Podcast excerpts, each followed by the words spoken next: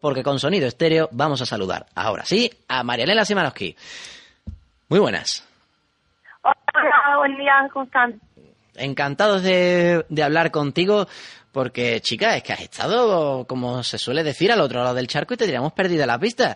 Me imagino que más o menos en Madrid sigue todo igual que como lo dejaste, ¿no? Hola, bueno, encantada eh, de hablar con ustedes y sí, la verdad que estuve un poco perdida. Eh, estuve en Argentina entrenando con, con la selección y bueno, después estuvimos por todavía en la montaña y por Ecuador compitiendo y, bueno, ya estoy acá de vuelta y, y la verdad que todo sigue igual por Madrid. Otra cosa importante, se lo he dicho a nuestras anteriores invitadas, Marianela Semanos, que es otro ejemplo de jugadora que supera una lesión importante. Para que os situéis, desde enero de 2012 hasta diciembre de 2013 no pudo, no pudo jugar, se estuvo recuperando, como digo, de una lesión importante, pero aquí está, convocada con su selección, con Argentina, con la que ha disputado la Copa América Femenina, de la que informamos aquí en el Desmarque Radio, y ahora está con el Rayo Vallecano jugando la Liga en España. Además, hay que situar a la gente, sobre todo, por ejemplo, aficionados del Recre, que ya es hermana de Alexander Simanovsky, otro buen pelotero que nos lo traemos de Argentina de dos en dos, así de gusto. Así que, hecho todo esto, te hago la misma pregunta que a las otras invitadas. ¿Qué se aprende de una lesión tan larga? Sí, bueno, exactamente fueron, fueron dos años y medio de, parón con la lesión. Eh, bueno, lo, lo más importante es que, es que ahora estoy jugando eh, y bueno, obviamente en todo ese tiempo te puedo enumerar muchas cosas que se aprenden.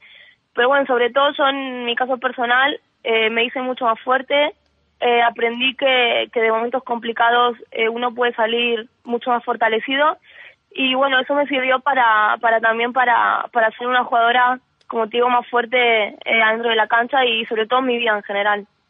¿Y qué sensaciones te traes de, ese, de esa competición con Argentina? Eh, debutaste en esa Copa América, pero finalmente no sé si te quedó un regusto amargo porque se, estaban en juego plazas para el próximo Mundial y lograste el pase a los Panamericanos, pero no al Campeonato del Mundo de Canadá. Sí, la verdad que un poco, como, como bien decías antes, eh, después de, de, bueno, de algo tan complicado como una lesión tan larga, eh, para mí uno de los mejores premios fue que me, que me convocara a la selección de mi país. Eh, pero bueno, al final sí, sí que es verdad que me fui triste porque como mis compañeras, eh, porque habíamos pasado a la fase final que había costado muchísimo y en el último partido contra Ecuador eh, íbamos ganando y bueno, se nos pusieron las cosas complicadas, al final perdimos y, y sí, nos quedamos, nos quedamos afuera del Mundial. Pero bueno, por lo menos clasificamos a los Panamericanos de Canadá del año que viene y bueno, es una competición más también. Y la competición que tienes ahora por delante es la Liga con el Rayo Vallecano. ¿A qué aspira el equipo?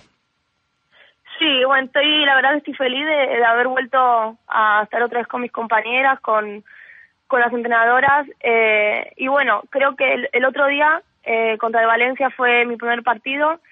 Y bueno, no, no, no puedo comparar con los partidos anteriores porque obviamente no, no, no vi ningún partido, pero me quedo con la actitud de todas las compañeras. Eh, es un equipo que está un poco hay una mezcla entre veteranía y jugadoras muy jóvenes del filial. Y bueno, creo que eso es una mezcla bastante positiva para, para que el equipo de guerra. En casa del rival sacamos un punto creo que importante y bueno, estoy contenta sobre todo por, no sé, me quedo con, con la fuerza y la actitud de, de mis compañeras. Y además, en ese partido que fue tu debut esta temporada, tuviste una visita especial. Sí, la verdad que, bueno, mi hermano ahora está, está jugando en Dinamarca, en el Bromby, y justo dio la casualidad que él este fin de semana lo tenía libre porque no, no había liga, y fue una sorpresa bastante grande porque, bueno, hacía mucho tiempo que no lo veía, se me había sumado que él, como te digo, jugaba afuera y que había estado en Argentina, y bueno, creo que puedo decir que, que me dio mucha fuerza el que él estuviera ahí para, para bueno, para, no sé, para, para tener su fuerza dentro, dentro de la cancha y, y me alegró un montón que, que viniera a verme, la verdad. Fuerza como la que le ha tenido que echar el Rayo Vallecano este verano a esa situación, vamos a decir, complicada que, que, ha tenido, pero la que finalmente ha podido salir adelante y va a estar compitiendo con, con muchas ganas y con Marenela Simanos que a lo largo de esta temporada.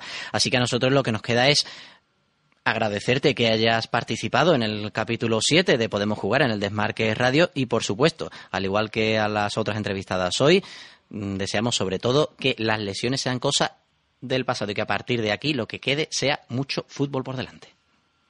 Bueno, gracias a ustedes y encantada la verdad de participar en el, en el programa que tienen y felicitarlos sobre todo por el trabajo que hacen día a día con, con el fútbol femenino que las jugadoras y seguro que poco a poco los aficionados lo, agradecemos un montón. El gusto es nuestro, Marianela, un auténtico placer contar contigo en el Desmarque Radio.